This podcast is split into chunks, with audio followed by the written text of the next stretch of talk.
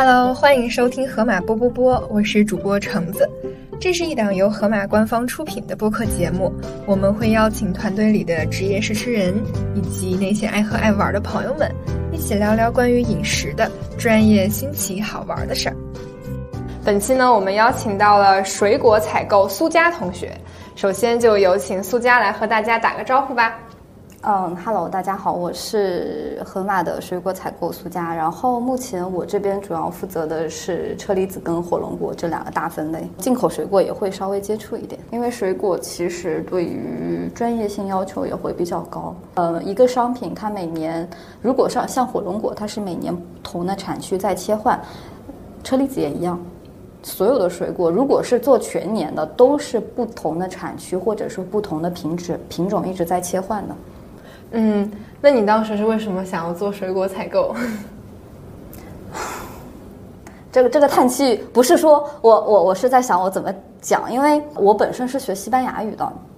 然后机缘巧合吧，就进了进口水果这个行业。呃，一开始我是在批发市场，就国内的水果批发市场一直在接触不同的进口水果，我会觉得。种植是一个很有意思的事情，因为种植充满了不确定性。但是呢，你又有一个很确定的目标，就是这个东西我要种出来。就中间怎么把控，怎么去做这些研究，是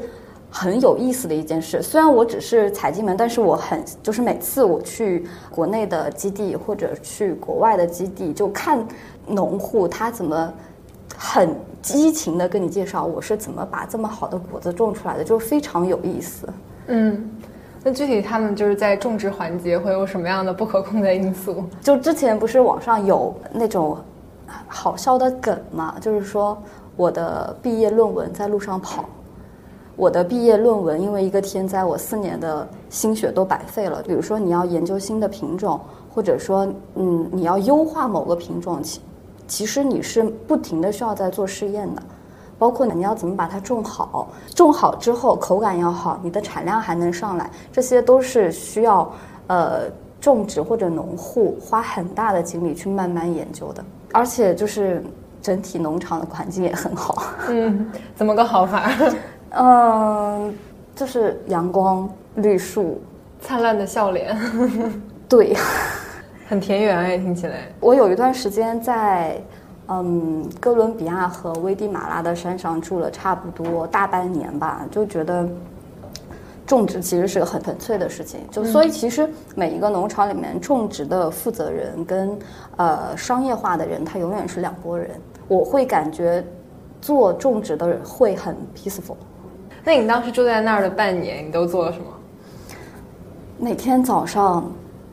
去地里转一圈。看一下今年的采收，就采收情况，然后中午去加工厂转一圈，然后下午就写报告。那儿是种什么？那那边其实种的还蛮多的。我会看一些夏威夷果，然后本地的一些香蕉，还有呃，那个中文名叫什么来着？芭乐，因为它处于热带国家嘛，就它很多果子，就包括我们这几年慢慢出来的一个比较新的水果叫燕窝果，在当地是他们日常吃的水果。本地他们的燕窝果就跟我们本地的红心火龙果一样，红心火龙果在那边巨贵，就位置是颠倒的、互换的。所以说当时就看了很多这种。不一样的热带水果，因为其实这些品种也是目前在国内不是特别主流的品种，也是增长了我很多的见识。嗯，那你现在日常的工作是怎么样的？因为疫情三年的影响，出国会比较麻烦。基本上之前就可能国内看一下有没有新的一些品种啊、新的机会点啊、更好吃的一些水果。那一般你们会怎么找到就是比较新的一些种植上的创新啊？或者是比较好的一些产区、产地啊，或者一个具体的非常好的一个果庄，其实主要是靠两方面吧。第一个就是你主动去产地，因为你去产地你会不停的转。农户其实他会有一种炫耀的心情，就说我今年种了一个什么东西出来，你要不要尝一尝？然后你尝了之后觉得，嗯，我觉得不错，而且呢，它它也会适合大部分人的口味。而且各方面成本、价格、外观都不错的情况下，那我们就可以从它比较早初期开始尝试，然后等它的产量慢慢大的时候，我就可以把它做到更多的门店里面去。第二个办法呢，就是我不用去农场。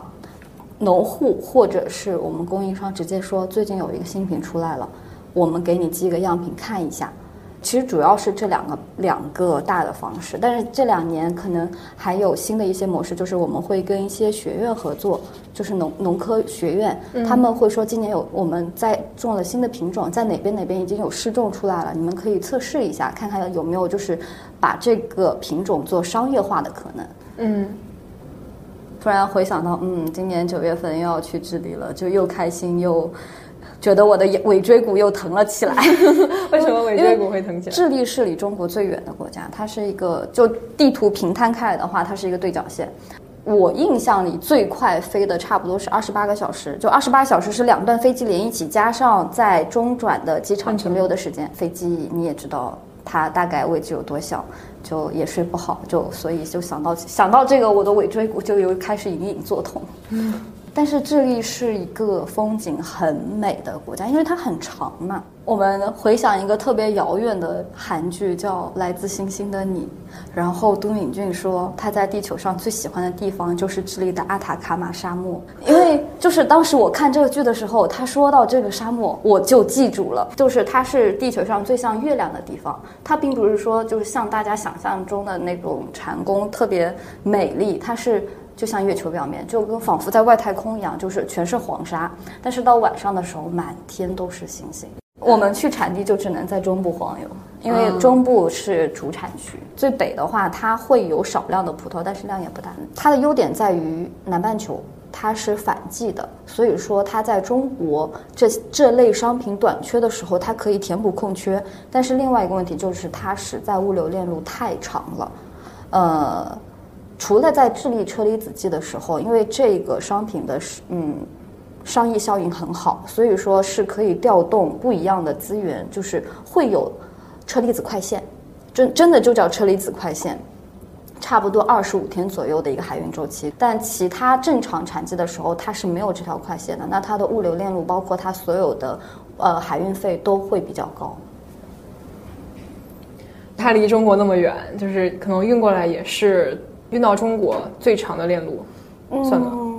最长的链路，那可能阿根廷会更惨一点，因为阿根廷靠大西洋，智利靠太平洋。太平洋的话，好歹能够一条线过来，或者说中间绕一绕。但是，但是阿根廷，我得先从巴拿马绕上去，或者从其他航线，它会更远一点。所以，这个也是导致阿根廷很多水果到在国内很少见的原因。其实。呃，车厘子我觉得是一个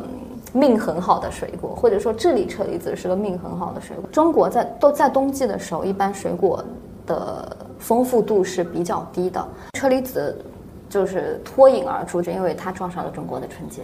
嗯，而且那段时间，呃，像草莓可能也就一公斤。是一个最大的一个销售包装，因为草莓容易压伤嘛，我不可能说一份里面放很多。但车厘子它是两点五公斤到五公斤，就是那段时间正好又是国内呃不管是自己吃还是送礼的需求最旺盛的时候，所以车厘子就是短短几个月爆发特别强。榴莲其实也是，榴莲是四五六七这几个月爆发特别强。嗯，所以车厘子它是因为就是刚好赶上了中国的过年的这个氛围，所以它变成了一种网红产品吗？是，车厘子正好是填补了这一个呃空白市场对的一个很好的水果，而且它其实零七二零零七年的时候，智利车厘子就可以进入中国了。它是把需求跟供给完全紧密联合在一起的一个商品。其实。呃，从零七年开始，一直到这两年，它都是属于一个需求大于供应的状态，那就会导致产地一直在扩种，一直在扩种，一直在扩种。到今年，到上一个产季刚结束，它整体的产量已经到了四十一万吨的一个级别了。这两年不是特别流行说什么车厘子自由嘛？嗯，就车厘子自由这个事情，我突然想到，我大学的时候，我们那时候外教。跟我们说，能认为有绝对的自由吗？但这个其实我觉得换到水果上也一样，就是自由只是一小段时间的，因为水果是一个产季很明显的一个商品。就先不讲那些特别基础全年有功的，他们其实也受一点影响，但是没那么大。特别是强时令的一些商品，像荔枝、啊杨梅这些，其实消费者他能够看到说刚上市的时候它就是特别贵的。水果定价有的时候并不主控在零售商的手上，这个是受到很多的商业因素以及产地客观存在的成本影响的。就是早期为了让早期出货，它比如说它要大棚，它需要呃栽种技术需要花费更多的成本，这个时候刚上市抢先的时候，它价格一定是贵的。那这段时间就没有。谈不上什么自由了。上周末的时候，不是微博热搜第一是说邓亚萍。不愿意买一百五十八一公斤的车厘子吗？当时我是在想，哇，到底是哪哪个零售现在还能卖这么贵的车厘子？它卖的是特别大盒的，所以这种的给人的消费的冲击会更强，因为太贵了。但是到中期大量上市的时候，这个时间段一定是可以买到价格又低又好吃的水果的。所以它跟时间是相关的，就是在就跟跟你所处的产季的某个阶段是非常相关的。细拆智利车厘子的话，它十一月份到十二月上旬都是空运期。呃，我就举一个实际的例子，像正常智利到中国的空运费，最便宜最便宜，就在正常产季的时候，最便宜最便宜是五美金一公斤。空运费就限制了它的成本就是那么高，所以它的价格不会太低。但是我们能够实现自由的，就是从海运起开始。嗯，海运大量到货，海运的运费也会相应的降下来。那那段时间就是大家可以尽量的尽，就大家可以就嗯，更多的尝到更好吃的，就价格也更好的车厘子，就是阶段性的实现一种自由。对，但但其实这个另外一个可能。也比较尴尬的事情就是，万一今年这个产季就不好，像今年荔枝也是，荔枝去年是一个大减产的年，因为去年天气不好，下雨下了很多，可能打掉了，嗯，百分之四五十的果子。那这个时候，你想一公顷，我投这么多，呃，肥料进去，我投这么多人力进去，这么多固定的成本进去了，它本来要出来一百吨货，结果出来五十吨，那我成本是不是就上去了？嗯。均匀在每一个水果上面。对，只是说今年可能整体会贵，但是它在最丰产的时候，肯定相对来说还是比前后就早期跟晚期会便宜的。嗯，所以说每一个水果，你想要实现就又好吃，价格又低的时候，就是在它产量最大的那段时间。每年的每一段时间，有些东西是最好吃的。嗯，呃，味道也是最好的。是的，价格就比如说像一月的智利车厘子，然后呃。三四月份，云南的蓝莓，就每一段时间都会有最适合的一个商品出来，就最好吃的商品，也最相对来说价格是最优的商品。我们店会放一个提提板，告诉大家说，最最近菩提，比如说最近是菩提节，菩提里面有哪些哪些哪些可呃每个差异是什么。这样子消费者就可以有针对性的，比如说他就喜欢吃偏甜的，他喜欢吃偏酸的，他喜欢吃容易剥皮的，他容易喜欢他喜欢吃就是直接连皮嚼的。就我们把每一个品种的特性都拎出来，让他就可以有的放矢的去自己去挑选自己想吃的品种。我突然想到一个问题，就是呃，除了智利之外，还有哪里在种车厘子？其实全球蛮多地方种的，像。同一时间跟智利车厘子同一段时间的，就是，呃，新西兰的跟澳洲的，但是它们的量很少，而且，嗯，成本因为新西兰跟澳洲他们的人工成本各项成本都是比智利更高的，所以它而且它只有空运。所以说它整体的价格也不低，所以在那段时间还是智利车厘子称王称霸的时间段。像西班牙也有种车厘子，但是西班牙的车厘子目前是没有开准入的，就大家还没有那种互相签订协议。哦，属于一些政策上的原因。对，然后像一些中亚国家，塔吉克斯坦、乌兹别克斯坦、土耳其都有种。这些国家其实目前到国内的量还是很小很小。那像这些地方，就是他们的车厘子的口味，口味其实还是这个，其实会转到刚刚说产区的差别。当然，这个也跟产地怎么处处理的能力有有有关联。像智利车厘子，它为什么能够保证这么长时间段的一个保鲜？就是它的工业化已经非常成熟了，就包括产地采摘之后的预冷预冷，呃，产地包装厂的一些处理，然后嗯，整个呃包装的当中帮帮助，就是车厘子始终处于一个适合它保鲜的一个气体，嗯，气体。配比里面，包括路上的零到二度之间的不断冷，它是可以保证从采摘之后基本上四十天内是没有品质问题的。它的整体技术是最成熟的，而且它正好也是在冬季，它会给消费者一个比较稳定的一个体验。呃，像美国的话。其实这两年因为中美政策的关系，也包也因为美国这两年它产季的表现都不好，就产区的表现都不好。是前年，前年还是大前年？对，前年美国有大的山火，然后大减产，而且出来的果子很酸。去年也是因为天气的因素，也是大减产。所以说，而且另外是美国樱桃到国内时间是夏天。夏天的话，水果的变质的速度会更快，所以夏天的时候，美国可能其实，在真正在产区的时候，大家的差异不会很大，因为都是已经很成熟的一个农业种种植情况了。但是因为物流方面各个节点啊，各个的问题，其实到达中国消费者手里的时候会有一定的差异。也因为也其实也跟呃中国检验检疫的政策有关，像美国跟智利的话就 OK，它不需要做额外的检验检疫的控制，但是像乌兹别克斯坦和塔吉呃塔吉克斯坦这些国家，它是要有额外的检，就是它要保证是没有虫害的，没有外来物种的入侵的，那它会做熏蒸啊，做长时间的冷处理，在这种情况下，其实是会影响到到中国消费者手上的时候的口感的。所以就是一个好的产品，它一定是一个好的水果商品吗？就还是拿回我最熟悉的就车厘子来说吧，就说进口车厘子跟国产樱桃哪个是更好的产品？商品的话，商品效益在前，它是要更多的带来利润的。那肯定进口的车厘子它是一个更好的商品。对，就是其实国产樱桃它是一个好的产品，因为它呃。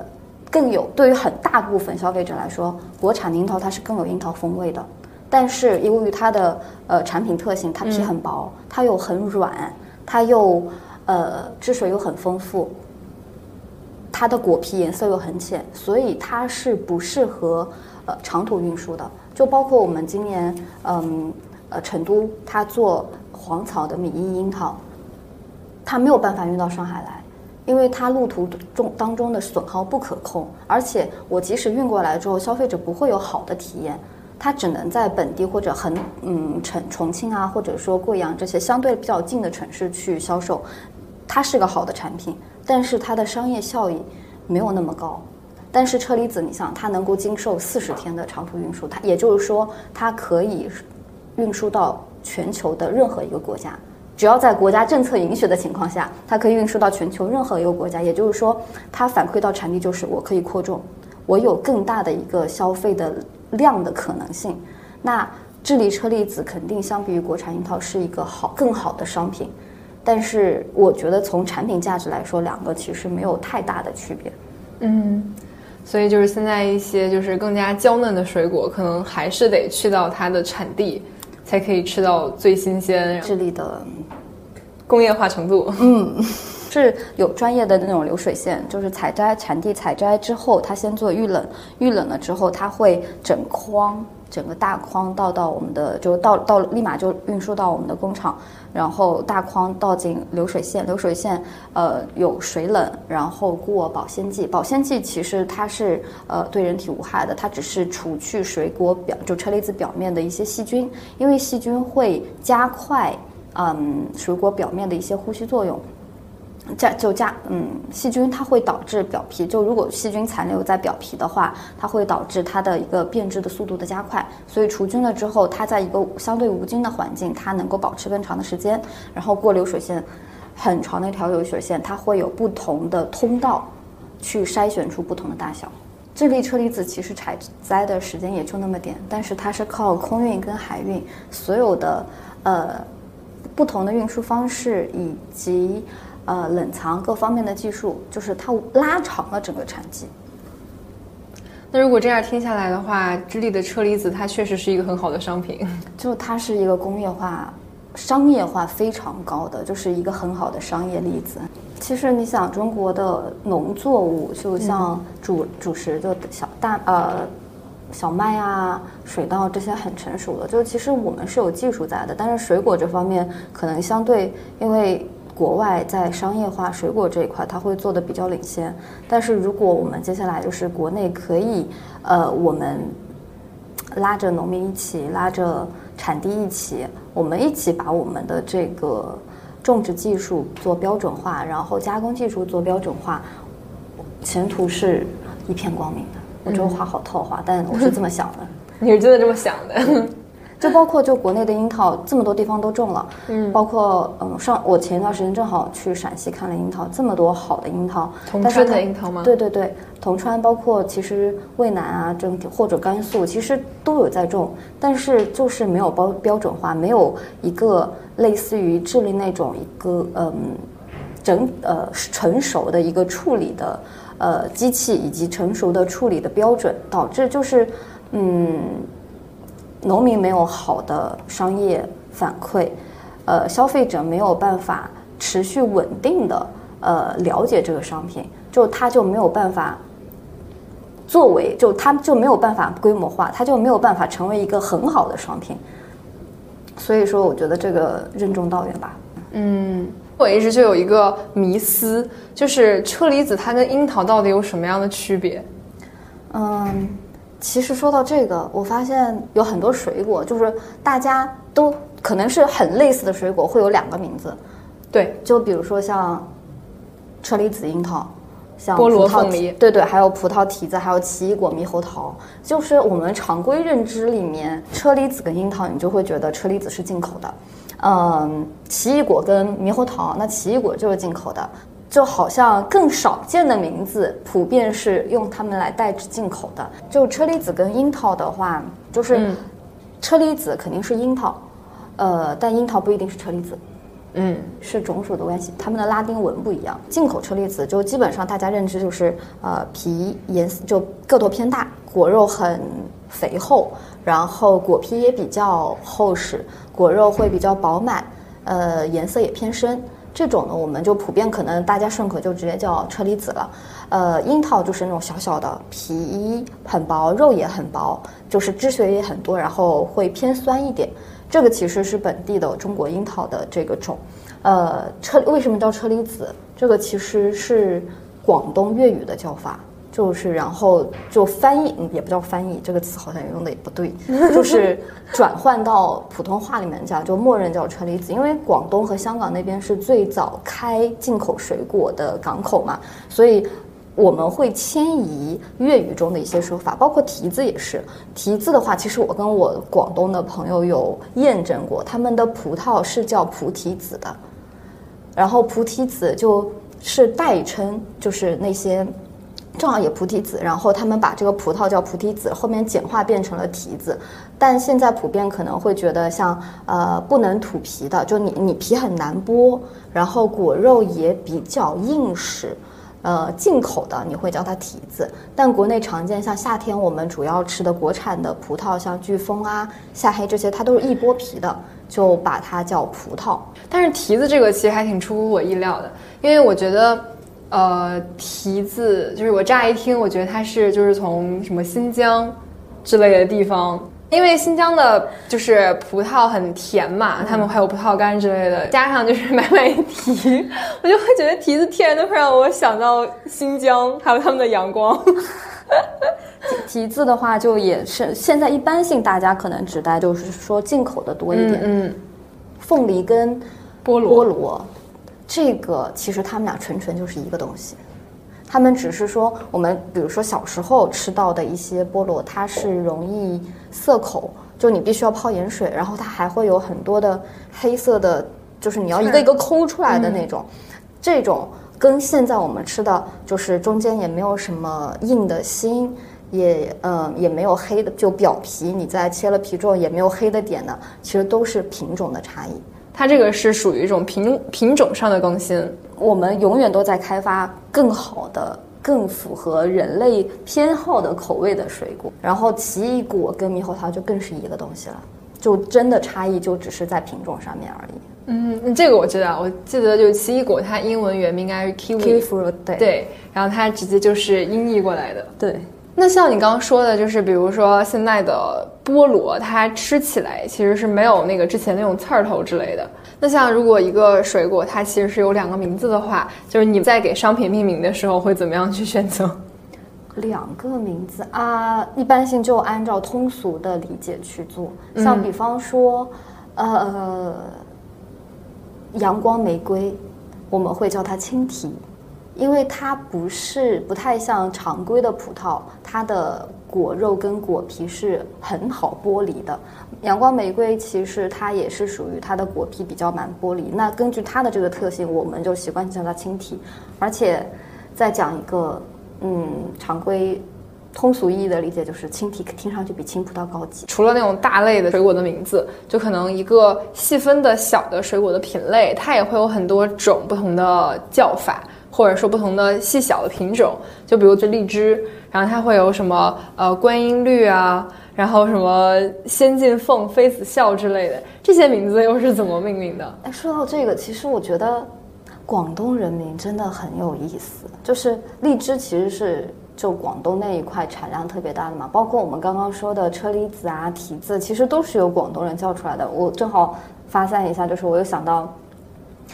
广东的拉横幅文化，就是他们取名其实是蛮有意思。我不知道你有就原本你会不会看香港的八卦，他们的八卦写的也很有意思。我会看香港的那个新闻，他们的那些标题都非常的抓马。对对，就我觉得他们在这方面可能是有一种说粤语的，他会。比较容易激发这种就是新的那种洞察，有有不同的 insights，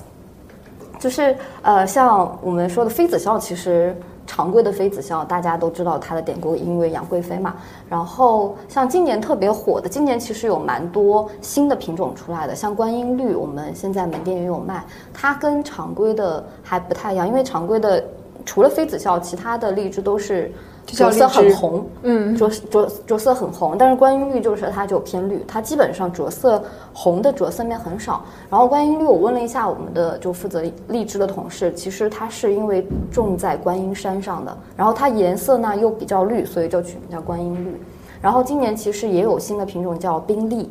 呃，不是那个车子那个好车的宾利，就是冰块的冰，荔枝的荔。我为什么要那么解释呢？因为我当时就在想啊。你一个荔枝叫宾利，会不会被宾利起诉？我同事跟我说，你把皮剥了，你放在阳光下看，它像一个冰块，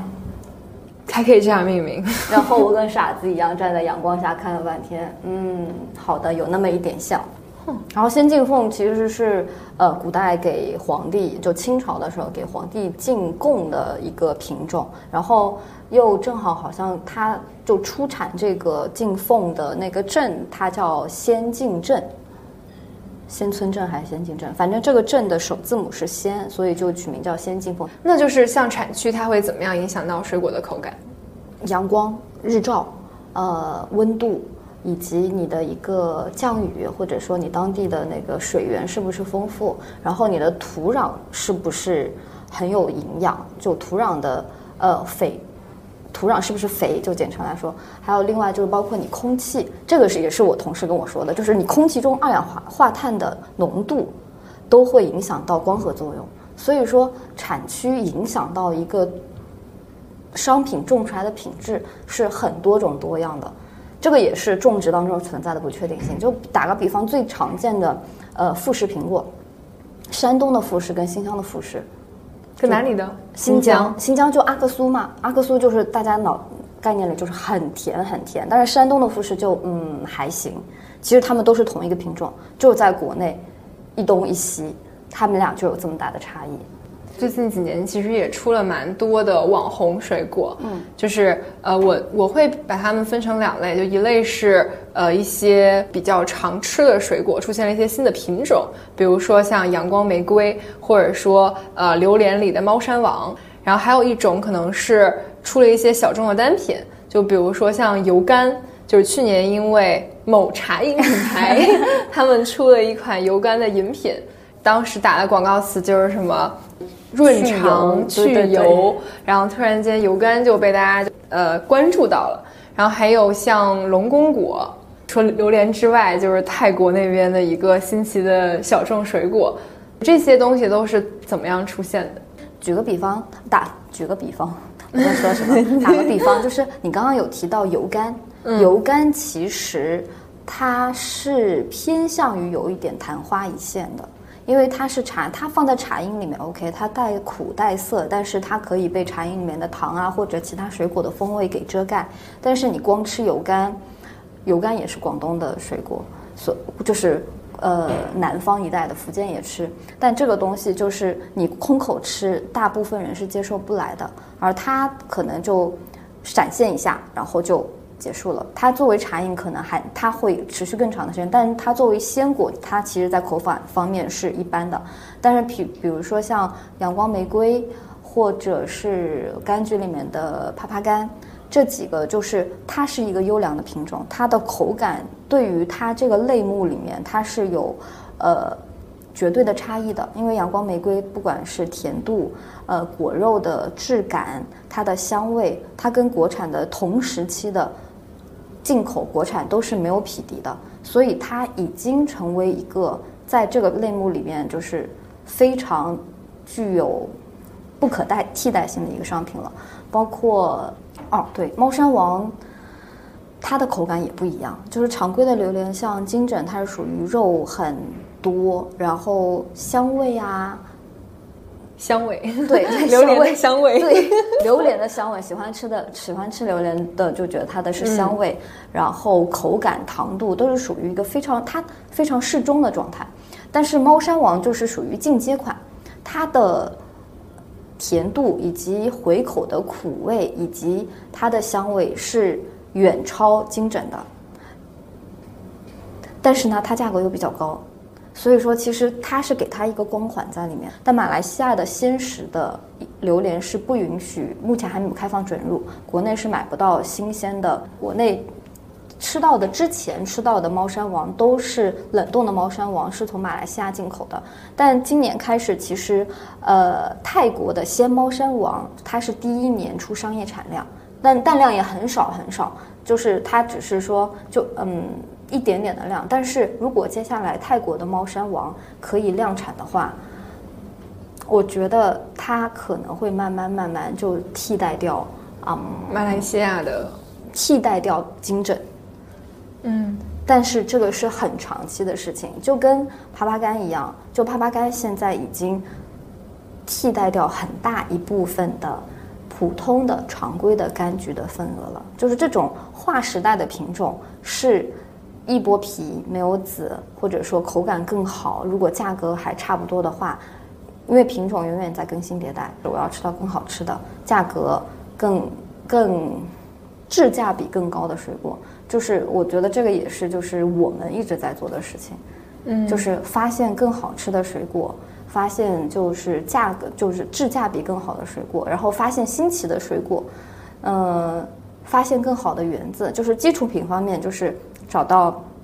口感更好的，然后找到更新的东西，就像哦，刚刚还提到一个龙宫果，龙宫就是它是一个特别麻烦的水果，它就长得跟小土豆一样，然后灰扑扑的，但是呢，它是属于货架期特别短的一个水果，它可能放个四五天，它就开始开始要变变坏了，所以这个商品。呃，我们今年是通过空运的模式，就因为它只能走空运，如果陆运的话，不不管是陆运还是海运，这个商品可能到了目的地就直接全部都报废了，可能在海面上就已经开始变质了，就可能到了这边就是化成一滩水的那种，很恶心。呃，这个东西就是我们发现更新奇的水果，